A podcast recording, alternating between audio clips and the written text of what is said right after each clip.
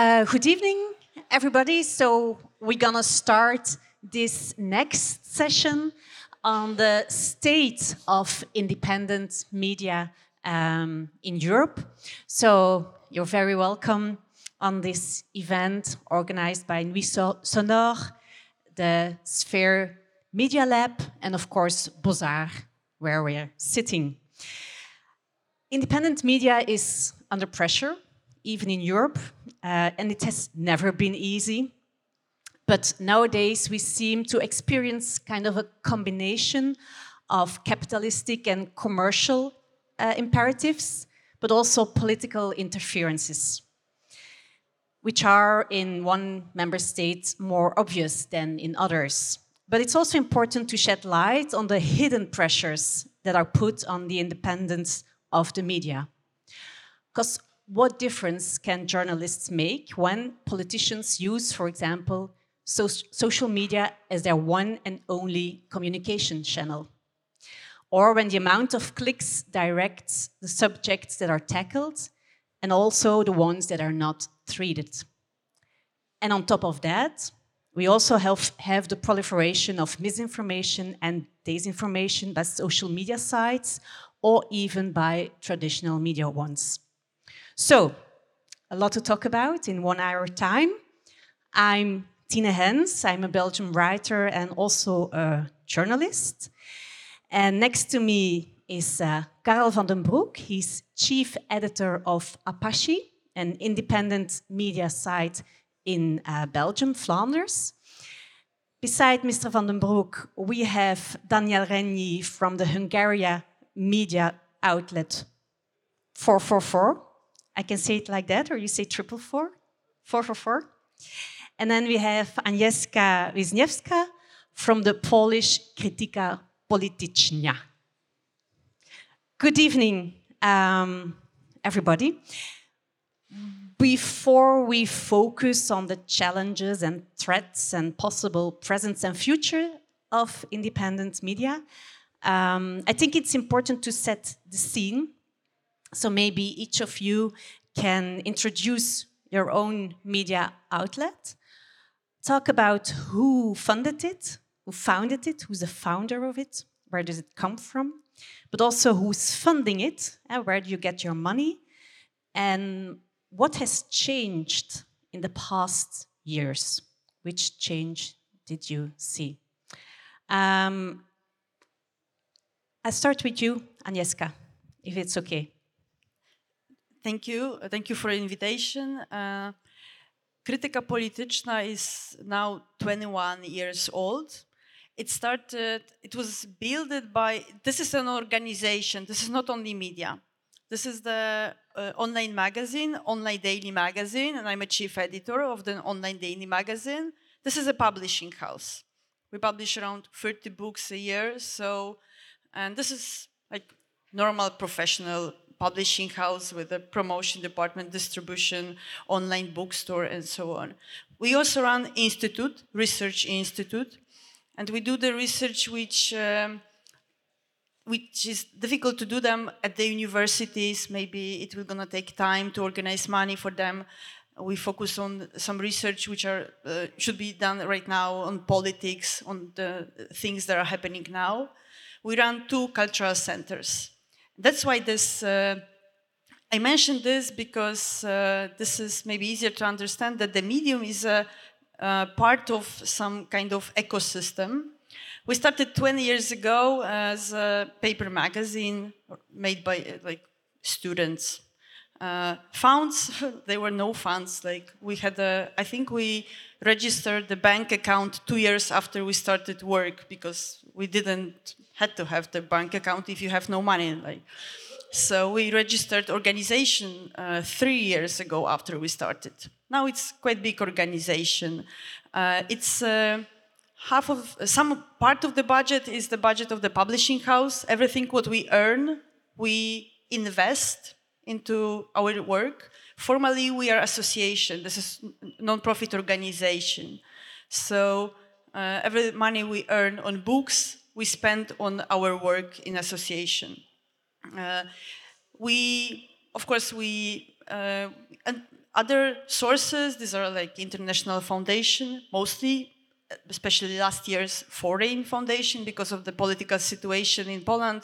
In 2015, we were cut out from the um, all of the money, all of the money uh, from the Ministry of Culture, Ministry of Labor. We before we had lots of projects done with uh, uh different uh, ministers, and uh, right now these are like mostly foreign money, some foundations, some project, European Commission projects, and so on. This and the and the part of this, these are also.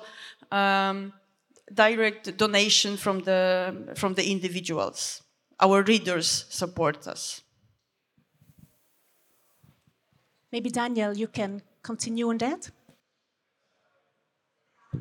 Yeah, you hear me now.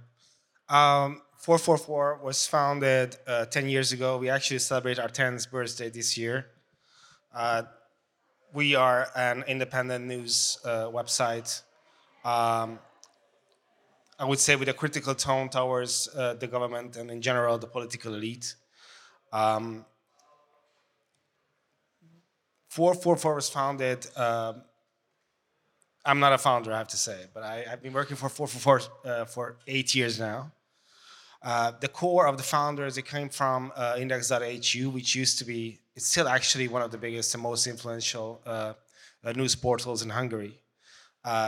but it turned out, I mean, because of government uh, and uh, financial pressure, uh, many of my colleagues who used to work for Index.hu, they left and they founded 444. Um, um, and, and even at that time, in, in, in 2013, that we had already a very hostile uh, media um, atmosphere in Hungary, and obviously this uh, it only changed for the worse uh, since that. So I would say it would be extremely difficult to found something similar nowadays, what my colleagues did back then, 10 years ago. Um, we are a for-profit magazine, news magazine, um, but it doesn't mean it doesn't matter. I mean, it doesn't mean that we only work from we only we don't only we don't only live. We are not only living out of advertisement money. We have a membership model, which makes um, um, um I mean, I don't want to talk about a revenue and how we share because I'm, I do not have a, an authority to do that. But uh, the thing is that we're not uh, relying on only one sort of sort of income, but we have like multiple income types that we are living out of, and that makes our um, position the more stable than we used to be. Um, yeah, pretty much that it. We have, I like, I would say we have a readership of about 400,000 visitors, unique visitors every day. I would say that's that's something of uh, um, that makes us one of the most influential uh, newspapers in Hungary. Um, and um, I would something, if I may add, is that our readership is mostly based uh, in the cities, the big cities in Hungary. So like better, highly educated and and um, and uh, I would say more critical thinking people um, but not only and not entirely. Um, so yeah, the situation is not easy, but we're we're we're doing the best we can. We're going further on that one, Karel. Your introduction. Uh, good evening. Um, Apache was founded in 2009 out of a big crisis in a national newspaper called De Morgen, where uh, one quarter of the staff was fired, and especially the investigative journalists were uh, hit by that, and they regrouped in a new, well, makeshift blog. It was started like a blog. They didn't even have the name for it, so they called it the working title, which is still the name of the corporation behind Apache. It's like a relic from the past. And we started out with the with no my my the founder of Apache, George Timmerman, uh, was the first editor in chief. He said, "We don't have a business model. We will find that out along the way," and that's what we did. So we we we had some a small subsidy in the beginning to have to make um, media criticism because the big newspapers don't criticize each other. They thought maybe we could finance these guys to, to make um, articles about what the media are doing wrong. So we made a lot of enemies in that first year because all our colleagues hated us uh, after after all these these articles. Then we started a subscription model, and then well now we're about uh, self-supporting with only income from our readers. We have no um, advertising. Uh, the model, the business model of Apache is a corporation, which means that every shareholder uh, has, has one vote, regardless of how many shares he has. So it's one man or one woman, one vote. If you have shares for 25,000 euros or you have shares for 50 euros, in the General Assembly you have one vote. So that makes just about 2,000 shareholders. That makes that, uh, like my colleague uh, and big example, uh, editor-in-chief of Mediapart always says, um, only our readers can buy us. That's a bit the, the bottom line. We are um, focusing on investigative journalism, um, which means that we generally have one article a day. And, uh, well, we're now trying just to uh, to uh, broaden that readership by investing for the first time also in things like marketing, which was very strange to us. We were just journalists writing articles, and we forgot that you also have to put get the attention of the people for the articles and then maybe sell them a subscription. So that's the second phase in our existence after 10 years or 13 years. Uh, but we made a profit the last three years, so we're very proud. Yeah talking about pressure, pressures, um, Agnieszka, you already mentioned it that one of the first things that happened was that finance was cut off. Um, is that the first visible pressure you experienced, or were there other things um, before already?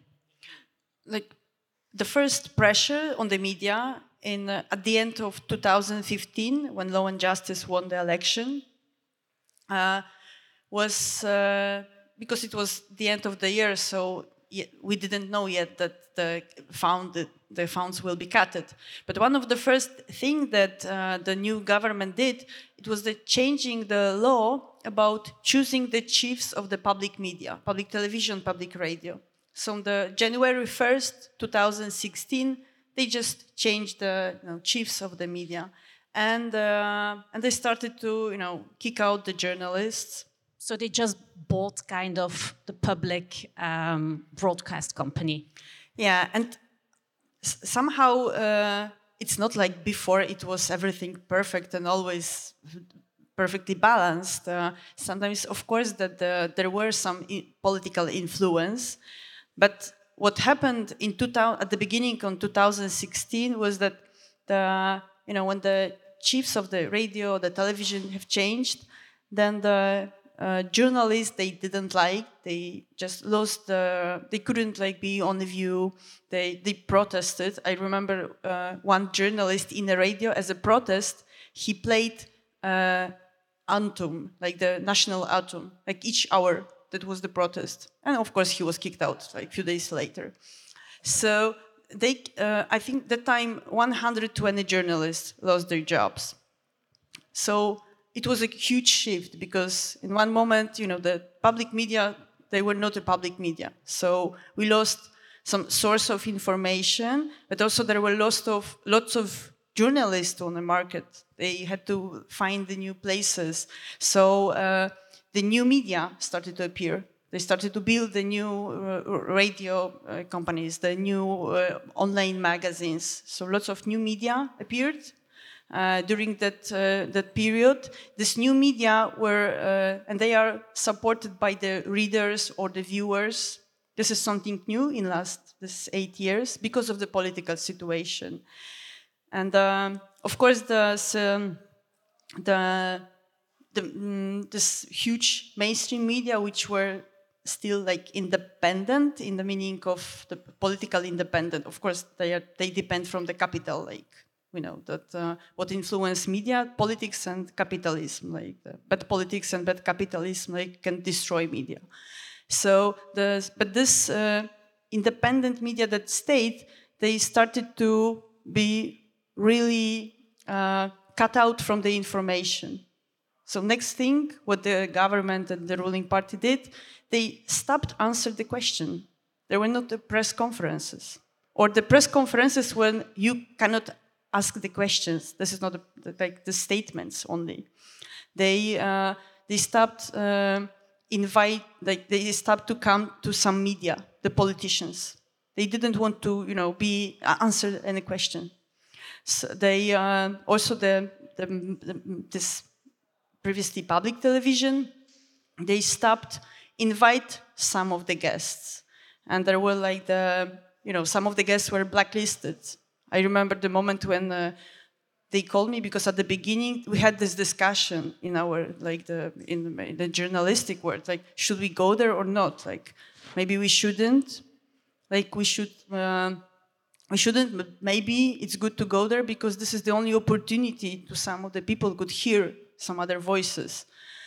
Uh, but me personally i decided to never give the interview which are not live shows like to not they, they shouldn't cut it but the moment when my friend was blacklisted, and we, we all knew that, um, I decided that I will never gonna go to this public media. So this, uh, this political situation really changed the media landscape. We'll see what will gonna happen after Sunday. On Sunday we have election in Poland, but it will be also very difficult to change the situation in the public media because they changed the law in a way. It's not so easy right now to just you know switch the chief of the public radio and the public television.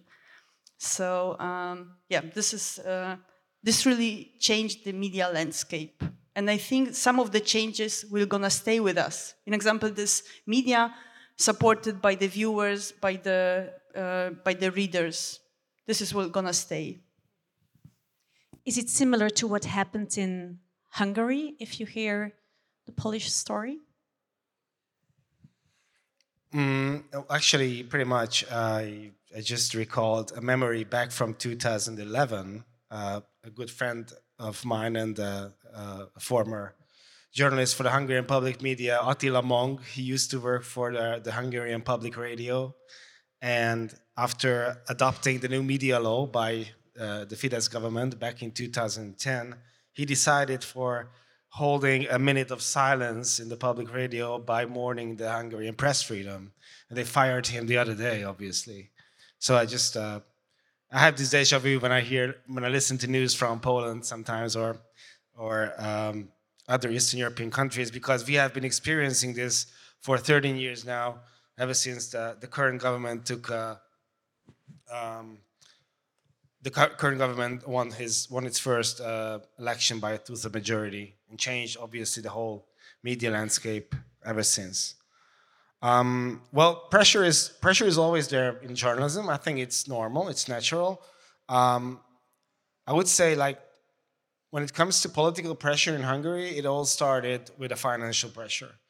Um, the current government changed totally the media landscape because it had the uh, the authority to do so with a two-third majority in the parliament back in 2010.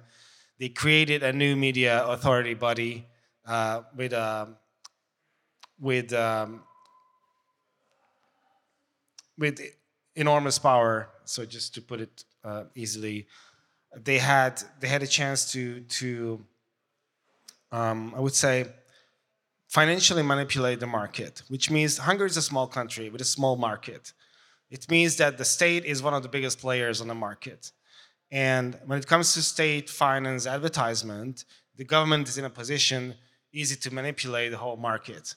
And so like we saw radio stations falling apart because of you know lack of state advertisement money and we saw companies coming out of nowhere because you know the state decided the, government decided to finance them no matter how well i mean no matter the content no matter um, the influence it was only a decision of the politics and so that i would say it took them a while but now you see that the whole media landscape is being highly influenced by the government and the circles around the government um, and still, I mean, you know, the general usual question is, you know, if, if journalists are being threatened or if they are being, uh, I don't know, physically abused by But that's not happening. What happens, on the other hand, is like hundreds of journalists losing their job because they want to, uh, they only want to do independent journalism and they are losing this chance to do so. Um, because of obviously takeovers from the government um, uh, officials or um, affiliates around the government.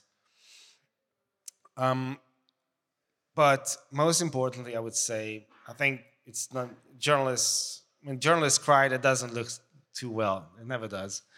I think the most, the, the biggest issue is the access to information.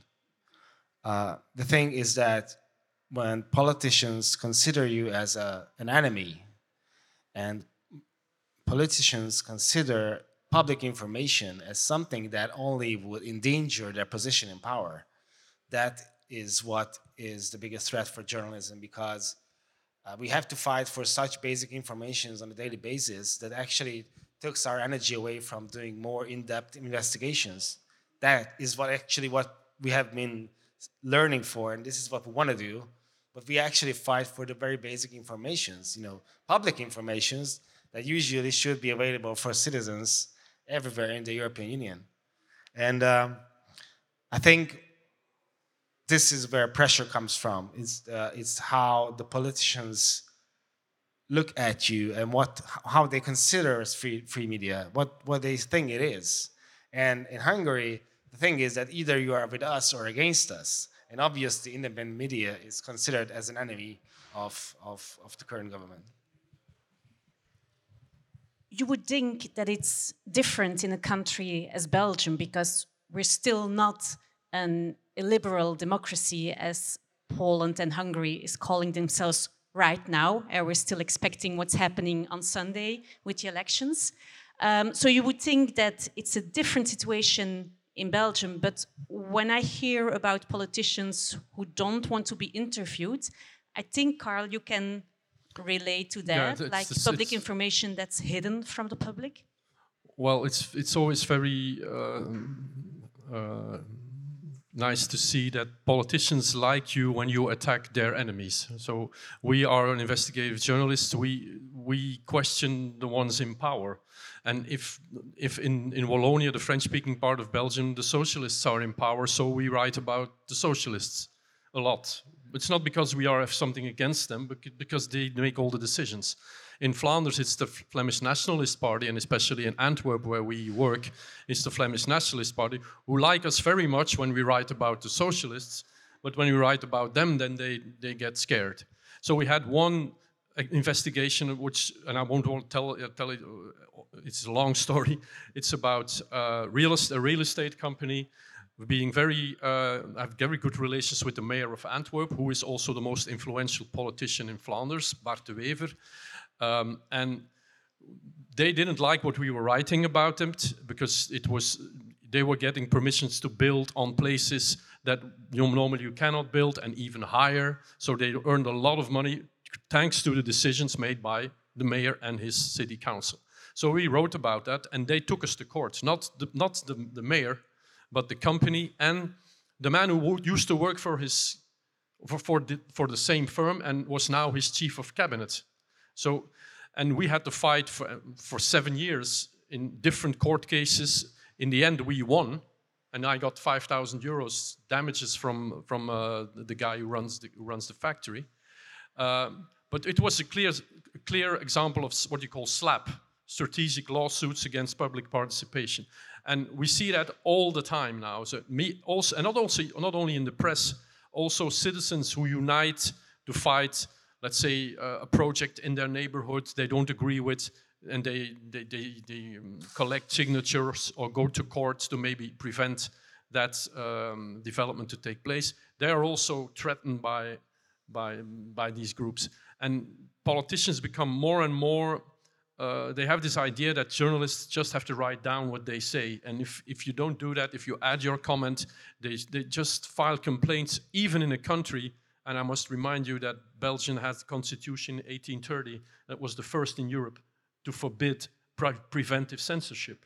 But we see now today that politicians go to court, and it happened last month. There was a newspaper that wrote something quite um, well. Uh, a case against a politician of the Socialist Party and they wanted him to react, which is our ethical code. Our ethical code asks us that we ask a reaction at the man or the woman that we are attacking.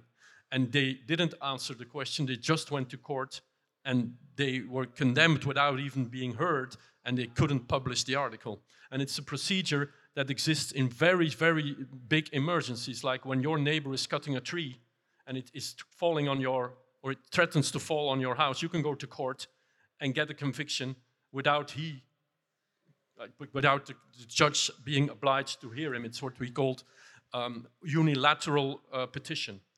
But this is mis- this this system or this this loophole in the law is used now against journalists, which is which is blatant censorship.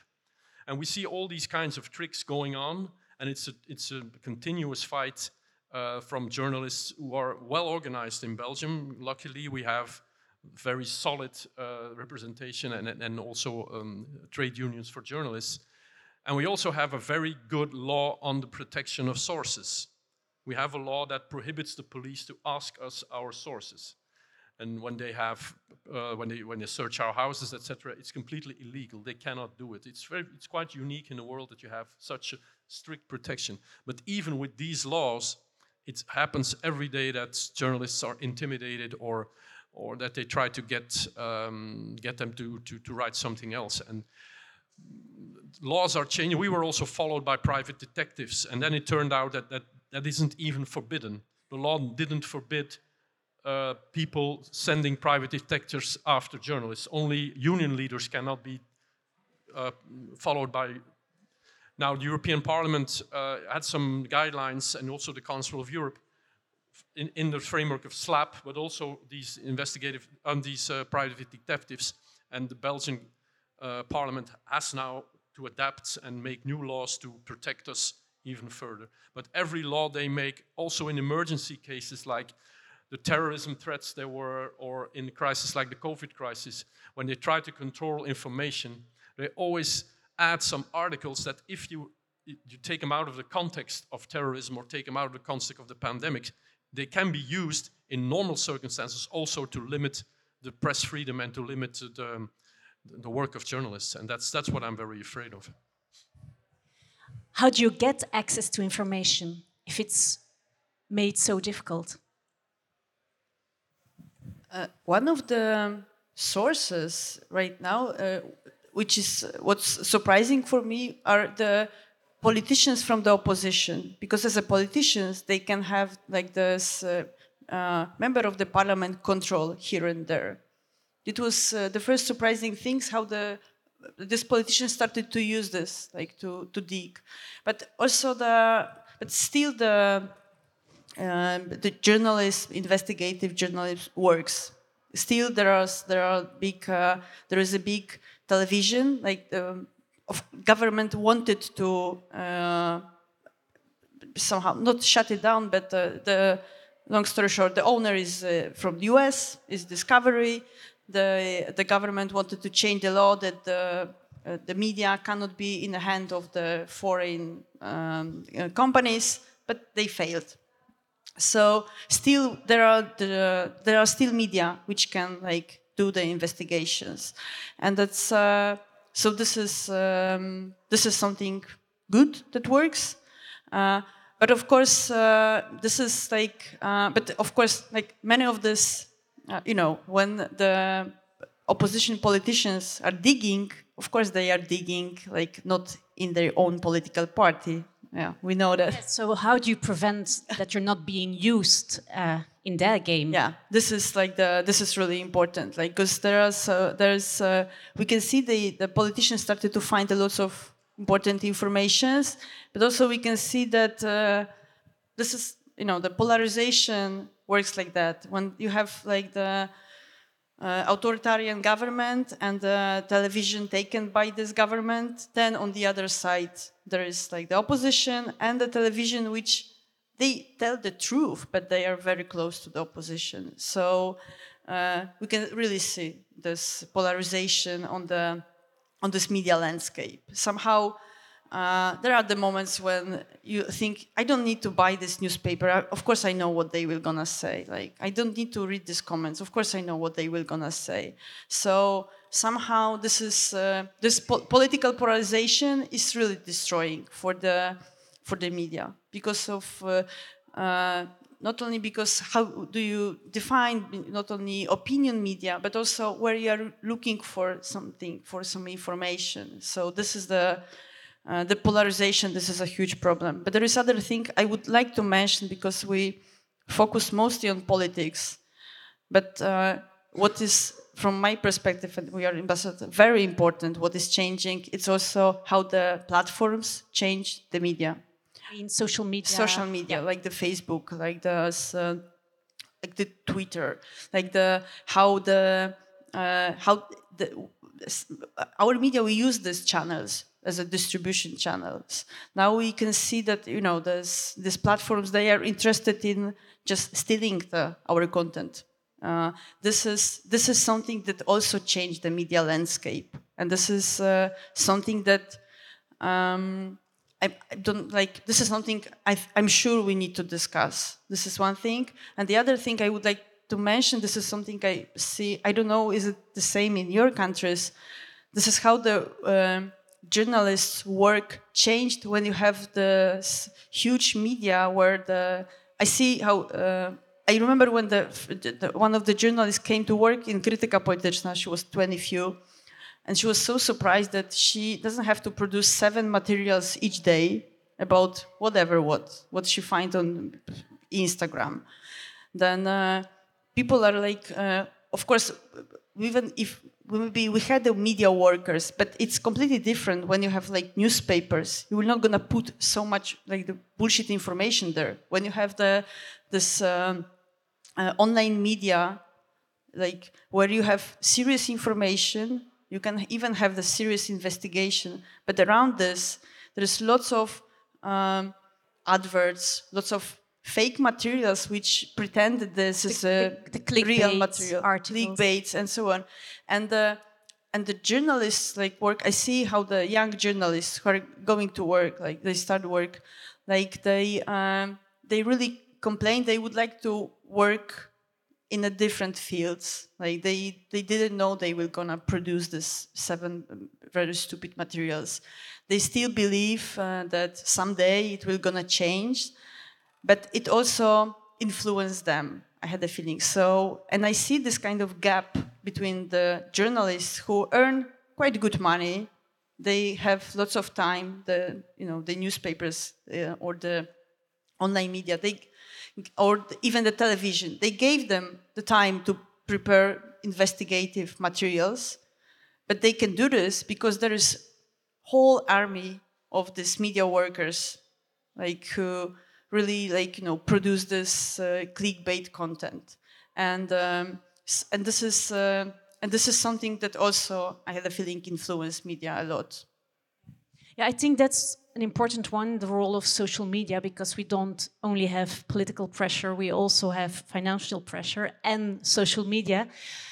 Uh, are they helping independent media to be visible, to be seen? Is the algorithm kind?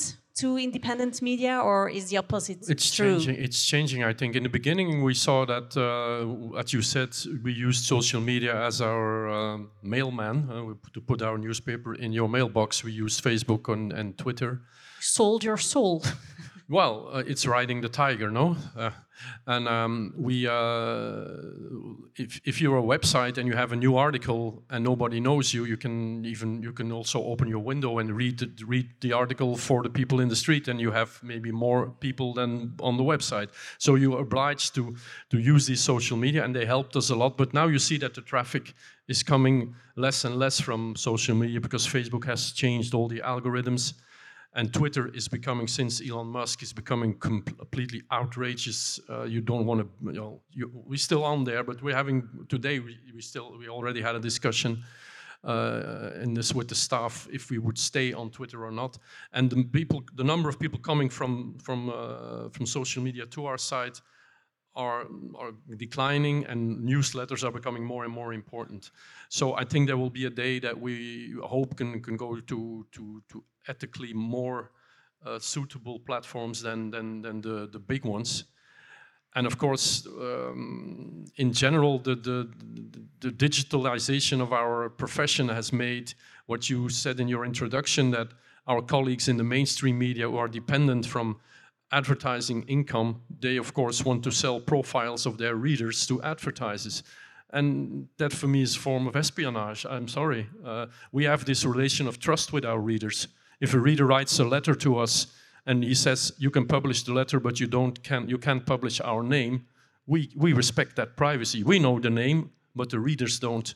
But in the meantime, we sell everything we know from our readers to advertisers. That's completely wrong. I don't believe in that. But and then you see newspapers, uh, news desks where every morning they start with the figures of the day before. This article worked very well. Could you please write me a similar article on the same subject? Because if it worked yesterday, maybe it will work tomorrow. And it, it's, it, it's, it's, it's, it's devastating for journalists who their creativity and the, if you have a, if you're a bunch of journalists and you go, come together every morning, the dynamics and the chemistry that makes good journalism journalists helping each other, older journalists, younger journalists. They all have their networks, and there's somebody coming up. Okay, there's a war in Israel. What are we going to write? And that's the most important and satisfying part of our job. I think is that, well, the, the redaction of the, the staff of the, the editorial team coming together. But in the new way of working, it's the algorithms that decide which articles are being published, and that scares me even more than the censorship we are uh, we are, we are sometimes faced with because it's it's it's it's something we do to ourselves and uh, and not from from outside. There's obviously um, there's obviously a big difference when it comes to a for-profit or non-profit newspaper in terms of social media. Uh, I think one of the reasons why we uh, opted for a subscription model a few years ago is that Facebook obviously takes away more and more advertisement money. So they are actually using your content in order to generate revenue, which is, I mean, is it's obviously something as a for-profit newspaper you have to consider as as a threat to your content, obviously. So you have to differ differentiate in terms of uh, sources of income and how to you know stay over the surface. Uh, so I think that that is on a private level, I would say. In general, the thing with social media is that they're not they're using your content but they are not actually taking responsibility for the content itself which means i mean in the, the age of fake news it is obviously generates a lot of information that is not being uh, that is not credible. Um, and and where the the the prime source of the, I mean, the prime uh, surface where the information comes up let it be facebook um, they're not taking responsibility for the content itself. And so, I mean, this is something that favors the environment we've been talking about of, of modern politics, where it's, it's, I mean, it's, it's all about a partisan journalism, so to say. So it's either us or against us. And it, and it doesn't really matter the content we've been working on. And that's what you relate to in Hungary as well, that polarization between government. That's a, con- that's a concept that has been uh, created by our government, yes. So I can imagine that um, your journalism is also as strong as the public trust is in journalism. Do you feel that by polarization, public trust is eroded? It's very difficult to define public trust actually because there is no, not even a constant about reality. That is the problem with fake news. Is like there are no facts that would you know partisan journalism the issue with partisan journalism it does not respect facts. It means that it's very difficult to run a debate when there is no consent about what we're talking about at all. So and actually this is in, in interest of politics. That's the issue and that's the real threat to interest. Because it gives them and it doesn't matter which podium. yeah it doesn't matter which party you choose because uh, they are all interested in in weakening independent journalism. So that's so what what the answer is. You have to find your readers who would trust you that you would present reality as you interpret it. And so that's what we have been doing for uh, a while now, that we are building sort of not only a subscription model, but also, I would say, a community of re readers. Uh, and uh, we create like multiple types of content, print media included, in order to, you know, uphold this sort of uh, uh, contact with our readers and, and the subscription models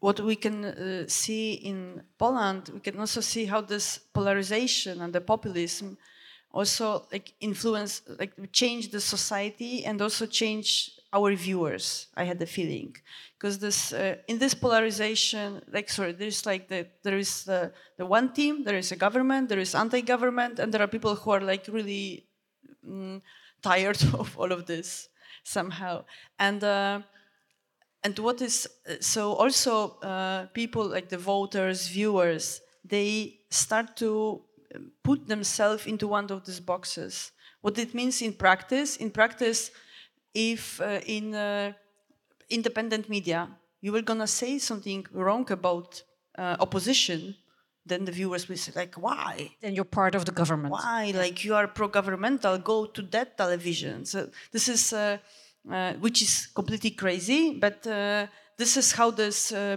polarization looks like. It was uh, uh, in Krytyka Polityczna, it was really interesting for us because, as I mentioned, we also run the institute, and we did in last uh, year and a half lots of like the research. At the end, published in the in a book called "Society of Populists." which shows that uh, the authors they focus not only on not on a populist like they do not think what is in the head of Donald Trump, Viktor Orban, and Kaczynski, but let's see how they change the society, because it's really like you know eight years of completely different situation in a country, completely different I don't know, uh, education system have changed, like the media had changed, the judiciary system had changed, like everything is changing around. It really changed also the society. And it influenced, and it also changed the viewers' practices. I had and the readers' practices sometimes. And this is also very dangerous in the meaning that uh, this is you know and we can see this in the media that uh, that uh, all of this the uh, the people who are gonna say like why you publish this? Like why you uh, tell something wrong about the opposition? Why you do not only tell that the government is bad? And so on. It's uh, like we are not you know the propaganda media but but because of the political situation also some of the expectation, some of the viewers and the readers had changed. Maybe I wanted to say something about what Bernie Sanders told us two days ago. He talked about the media deserts. In the United States, there are, uh, and, not, and it's, it's, not only in the United States, it's also here in Belgium, there are a lot of local communities who are not served by any media anymore. Nobody's going there's to. There's no regional reporting there is anymore. No, there's no journalists following the, the, the city council. There is no journalists uh, doing reporting about what's going on in their community. So they don't have a clue of what the politicians are doing, or they don't have a clue of what the companies, people in power in their in, uh, in their community are doing. But they're not. They don't even know what what the what the art center is doing or what they, there is no information no local information anymore. And it's there are eight companies eight large corporations media groups in the united states that own all titles. In Belgium in flanders there are only three. So it becomes this media concentration becomes a big problem you have a lot of titles but they're all owned by the same company. And they they exchange articles. So I think here in Belgium, the honorable profession of being a journalist following the city council of a big city like Brussels or in Brussels and Antwerp and Ghent, you have them. But if you go to, to the smaller cities, which, just, which, which used to have three or four journalists from every ideological, because just journalists, newspapers used to be polarized. You had a socialist newspaper, Christian Democrat, liberal. Well, all, you had three different opinions about what the, what the city council was doing as a reader, but they were there and they followed the entire process, the democratic process in your city. And when you went to vote, you had the opportunity to inform yourself about what was going on. And that's completely gone. And the only thing that remains are social media and politicians talking directly to their voters in a completely outrageous way, as we saw with Trump and what we see every day on, on TikTok and, and Instagram. And I think we're going to an election year in Belgium, in Europe, in the United States. This, the world is going to be completely different in 2025. And media are have, bear a big, big responsibility. Media in countries like Belgium and where we can say we still have functioning democracies, but it's it's eroding you, democracy. you well. cannot leave it to the free market and you, you, um, the um, uh, organization of, of um, the USO, how you call it in OECD. OEC, published a report already in 2010 that that the- market is no longer able to sustain a pluralistic press. So the, the, the governments have to step in. There have to be more public funding for journalism, like Bernie Sanders said. And in America, the situation is even, they don't have a public broadcaster in the United States. Uh, it's, it's a taboo to give money. But here, big corporations say, who own newspapers say, we don't want any subsidies from the state, but they get more than, in, in Belgium more than 200 million a year for the distribution of their products, etc. Not for journalism, but for everything around that. But and the smaller players, there is nothing. There is only it's it's peanuts that we can have, and I think the most the most important task now also for Europe, and in some countries it's happening. In, in Holland, they invested in local journalism, more than 12 million um, euros. I think we have to do that. We have to start there, and uh, because national newspapers, yeah, the market is maybe strong enough to really support also independent players, but on a local level, it's the complete desert. And that's I, I, I started as a regional journalist, and my heart bleeding every day when I come home and, and open the newspaper and want to find out what the mayor has decided because I can't find it in my newspaper anymore. So, Let's say, oh, let's say mm, what the opposition is thinking about it because that is certainly not in a newspaper. so before I give the word um, to all of you, I have my last question. It's a bit of a path forward. So, how do you make a difference? How do you make your voice heard? And how do you tackle uh, undemocratic forces? Thank you for this question because I wanted to say at the end maybe something optimistic, even in this pessimistic situation. Uh, oh, you know how they solved the problem of the regional media in Poland? The, the company which uh, owns the regional media, the state company, oil company, bought this company. The state oil company is now the owner of all of the regional media. Fossil fuel subsidized. and the yeah and completely taken by the politicians and now we have election and when the politicians from the opposition would like to buy the adverts like normally in these newspapers they had an answer sorry but this adverts is against our ideology? Openly. This is the regional media. And uh, but uh, something uh, something uh, positive yeah, just I- I out of your experience, eh, how do you make your voice heard? community How can you tackle community around media what you said about the subscription models the whole subsi- subscription Uh, model? cooperative it will model? be different model it will be some uh, sometimes the subscription model sometimes paywalls maywalls newsletters but the but the, there will be much more and i think we who run the media and who, who work in the media who are responsible for the business models in the media we we're gonna put lots of efforts into like developing this So really kind To of have grassroots Yeah. action. the, to have the good contact with the and it doesn't mean that uh, we will be uh, i don't know that the, the audience will gonna tell us that now we should only write good things about those guys and bad things about those guys this not like that but the uh, but the good contact with the audience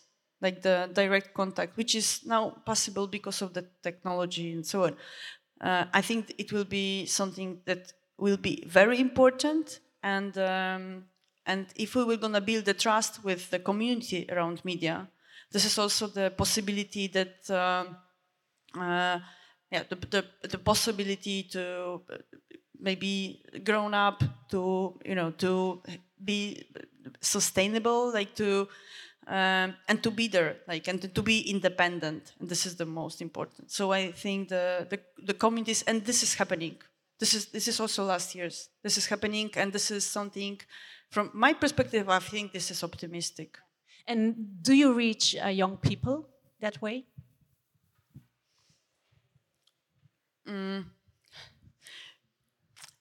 I don't know how to say it. Like when we discuss about this, we uh, also about this, uh, how the audience can support you.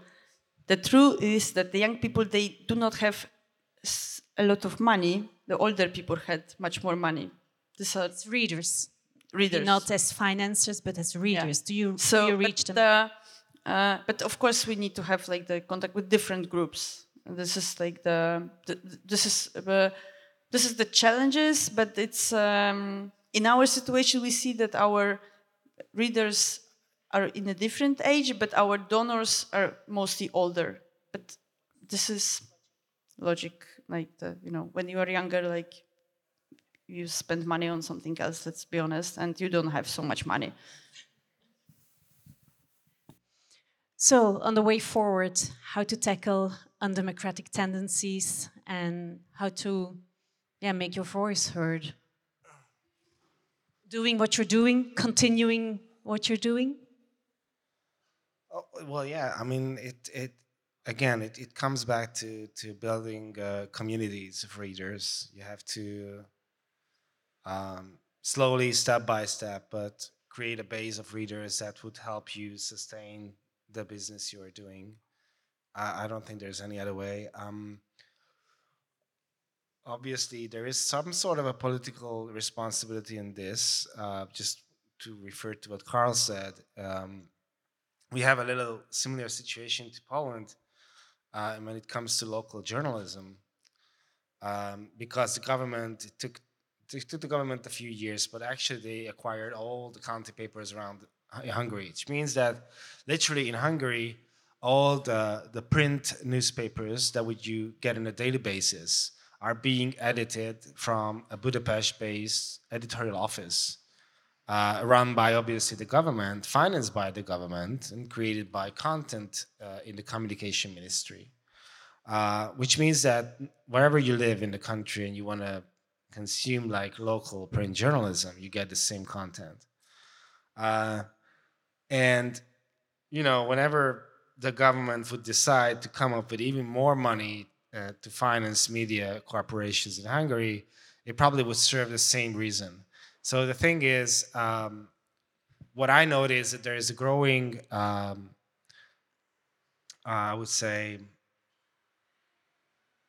will in the European Commission to finance independent journalism uh, around Europe. That might be an option for independent journalists, especially in the Eastern European bloc, uh, to create new websites and, and papers. And it's, I mean, it's never, it's, it's not ideal because you, know, you don't want to be financed politically. Nobody wants to. When it comes to journalism, it's somewhat always um, um, some sort of, uh, I wouldn't say compromise, but you have to adapt to these situations, um, not to be only financed by any kind of political entity. But you know, it, I think that's one way to to uh, one way out for local journalism, um, especially in the in the Eastern European bloc. Uh, and again, I mean, you have to. Sometimes I get a question like, how would you get to more and more readers? How would you convince people that what's happening in the country is wrong? And I have to have to answer that.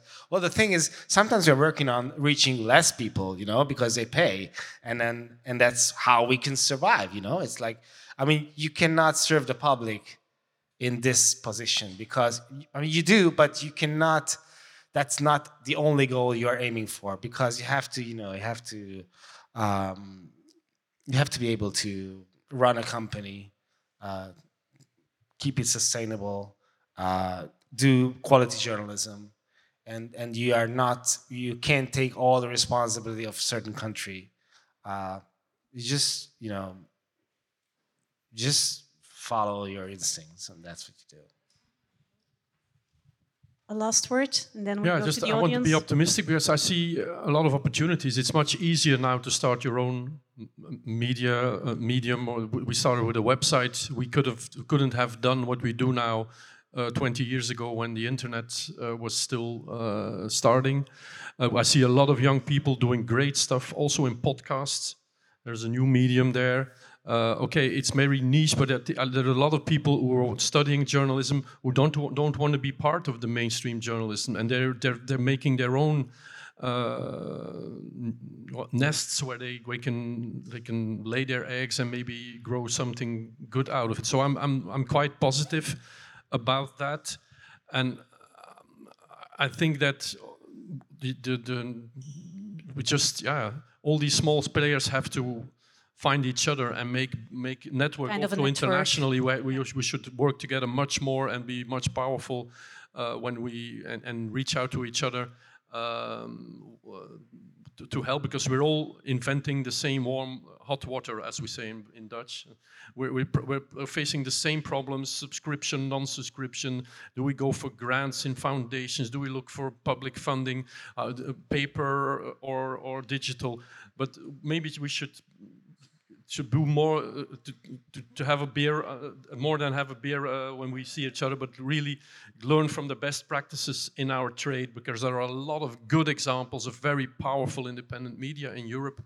And uh, maybe they can teach us all to, to, to, to, to raise our standards.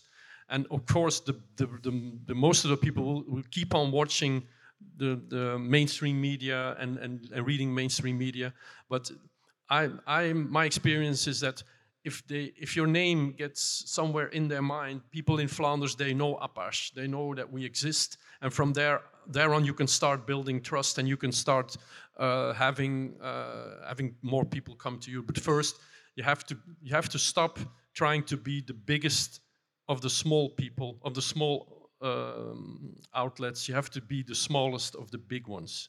And that's a very good position. We're not there yet, but we're trying. Okay, thank you. Other questions? I guess so. Who wants to be the first? Okay, here's a question. I would love to hear from you if if you're trying to build trust with your community. Um, in have you found any great ways to tell how you do journalism um, and not just do the journalism, but also explain how you do it. Have you found any interesting, great ways to do that? And is that an important part um, in your work? First thing that uh, I think I've learned when I uh, started to work a lot with the communities that your my job is not about me. It's not about the media I'm doing and this is what I also talk to, repeat to the, the team with whom I work. The, uh, our readers, they are there and they support us, not be, sometimes not because we were gonna talk about us. They support us because we talk about the, you know, society, about the problems around, and uh, because they can also, um, yeah. So this is the, the first important thing that. Uh, and uh, honestly, I mentioned this because uh, at the beginning, like intui- my intuition said, like we need to explain what how great job we are doing. Like uh, maybe not. Like this is like uh, let's talk with the people, and uh, that's why I mentioned a good contact with your community also helps you because you can learn. Like you know, I met with the people. Like I just send in the information. Like maybe you would like to come for a coffee or like I don't know. Uh, in five days, we also do the meeting with the readers, and like the supporters. So I try to meet with the people who support us and just talk with them. And after this kind of meeting, they send me an email and they said like, you know, thank you for this meeting because I thought I'm just I'm crazy. Now I see there are lots of us saying crazy, and uh, and this is the uh, I've learned a lot from the readers. Uh, that's why you know I uh, I'm in contact with them each week, uh, and each week they send me back some information. They you know like on Monday I send information. Let's meet on Sunday, and some guy said I cannot come. Can you send me a link? Like my, oh. so that today I you know just talk with one of the readers. So this is the I think this is uh, something which can help. I just want what, what stirs, disturbs me sometimes at times is that some of my colleagues think that they are celebrities. I think journalists should be modest. It's a modest trait. It's something very important and very serious, and it's not something to to laugh about. And it's not about us. So we already have our name under every article. Now we also have to have our photo. We have to have our own TikTok page. We have to promote. We, no, we just have to to investigate Yes. and to and to analyze. We, it's also People sometimes lose it's trust. obliged. If, people lose trust if they think that the journalist is more important than the article he or she is writing, and that's my impression. Are there other questions?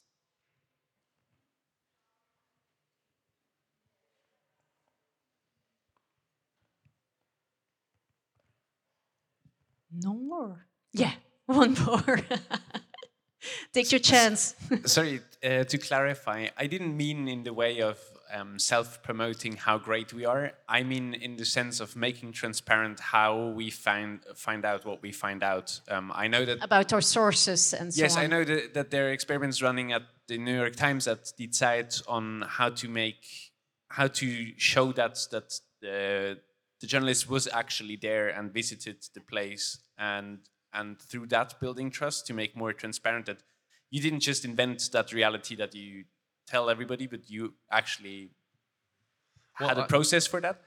Do you do you do that? And is that important?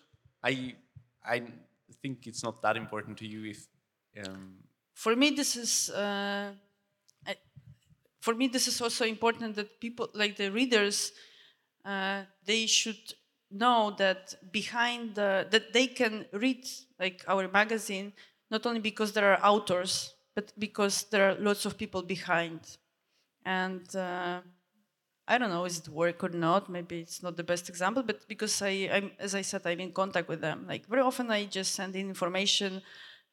Three weeks ago, I sent an information. You know, our uh, HR uh, department, the chief of the department, the lady who is doing all of the contracts, she's a painter, and all of the story was about her that she's a painter. And I invited our readers for the next exhibition she's doing, and so on. So this is this. Uh, uh, with like of course we try to show that we are there like we use different uh, tools for them also like the social media and so on uh, but um, as also it was mentioned like this is close to me like uh, this is not you know the um, I don't uh, American Idol or something like that. You are journalist like like if you want to be like the superstars like this is not maybe job for you or maybe not in this media.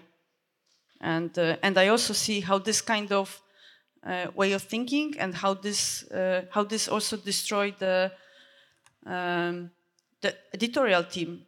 And uh, this is what I mentioned. Like I know the media where there are superstars and where are the you know media workers like and uh, when the all of the power is on to promote on the superstars uh, i don't want to run this kind of medium like i uh, i think this uh, it it's like you know um, it doesn't help to build you know good environment to do the good journalism from my perspective so fr- from my perspective it's really important to of course show what we are doing but not focus on the you know not to focus on promoting like the stars Okay, I think that's uh, clear. But it, it was like more about being transparent yourself uh, because you. I, thi- I think that has Um, become easier through the internet. Now you can h- add hyperlinks under every word in your article, uh, hiding or, or showing the sources you have. So that's that's, that's something uh, that every quote you have in your article uh, is you refer to the place where you get the quote from. So that's I, if, you, if I read new paper, newspapers on paper, I sometimes have okay, you're saying where did he say that? So and and articles on, online can also be longer because there is no limit, uh, which is not always so good because maybe sometimes they're too long. But I think we should. I think you, what I what I like is is when I see dis- disclaimers where journalists uh, share their their their um, the way they're linked to the subject. Sometimes journalists write about things they're very close to, and then it can be ethically not so sound. But if you speak that out, if you if you mention that, then okay, the reader takes that into account. Um, if you write about, uh, uh, I sometimes write about culture. If you write about an artist you know personally, well, mention that in the article. Say that's my that's my friend. But no, and then the people can can really assess themselves whether you're going too far in an idolatry, etc. But that's not because you're a friend that you're disqualified to write an article about an artist. That's not true. But you, can, you should be transparent about it, and especially if you are friends with a politician. That's. Uh, yeah. All right. More questions? You have another one, or? okay. Yeah, you have a question as well. Uh, Hi, thank you very much. I have an easy question, but I apologize because I arrived late. So if it's something that has been said and discussed, please, I wouldn't like you to repeat. Uh, I'm a journalist. I coming, I'm coming from Greece. I've worked in independent media, in uh, specifically on a website that uh, it's the only one in Greece that it's based only on reader subscription to survive. Uh, and uh, if you don't have the luck to join panels like this one, uh, you cannot find out about other initiatives in other countries, make connections, get ideas, brainstorm with colleagues. Language is a barrier, like um, this website is in Greek, yours is in your like original languages. So first of all, this is like something I would like to share because we feel lonely far away and at the end of the day, we are more than we think in all countries. If you can give us like examples of best practices apart from your own websites and media, sorry, uh, because I would really like to know since I have the chance to ask you these questions, this question. I think it's a really important one, and I think it's also kind of what came out of the panel, like the importance of having a network of exchange and a network of exchanging experiences. So I think you can start here and maybe you can it's important to formalize it as well because it will make independent media stronger everywhere. And that's something that we really need like that um, cooperation across boundaries. Language can be a problem but don't doesn't have to be um, a problem. So well, there one last um, remark on that one. I know in, in Italy, uh, most Italians only speak Italian. So they have this uh, magazine called L'Internazionale, which that translates the most important articles of that month in the New York Times, in the Guardian, etc. In, I, in Le Soir is member of the leading, the, the leading newspaper yeah. network, something like that, European net, Lena, leading something like that. And every weekend you have the best articles from El País, uh, La Repubblica, etc. So I think maybe we should start something like that and, and get some money from that from Europe to, to just make a sort of anthology of our best work uh, and then have good translators. But of course, you need an editorial, you need an editor in chief for that as well, who can independently pick the best stories and so that it's if it's something that's if you say we all put money there, and that means that okay, if Apache is for 20% owner of that structure, you have to 20% of the articles must come from Apache. That's not a good rule. You should have uh, someone who can really think, okay, these are articles that can interest a lot of people in Europe or that are so important for Greece that we should all know that this is going on in Greece but that's that's it's not easy but I, I, think it's a very very rewarding job if you can do it you have much more concrete information on things that are happening that than, that we can ever have by going there or reading so i think the idea of the network let's let's really uh, take it at heart and try to um, create it I think you will have um, the last question of this session because we're running late already. And I think the microphone is just gone. we are sabotaged. Actually, it would have been just a comment because you were asking about what uh, these fantastic outlets are doing, and I'm associated with Daniel. We are colleagues, I have to say that for transparency.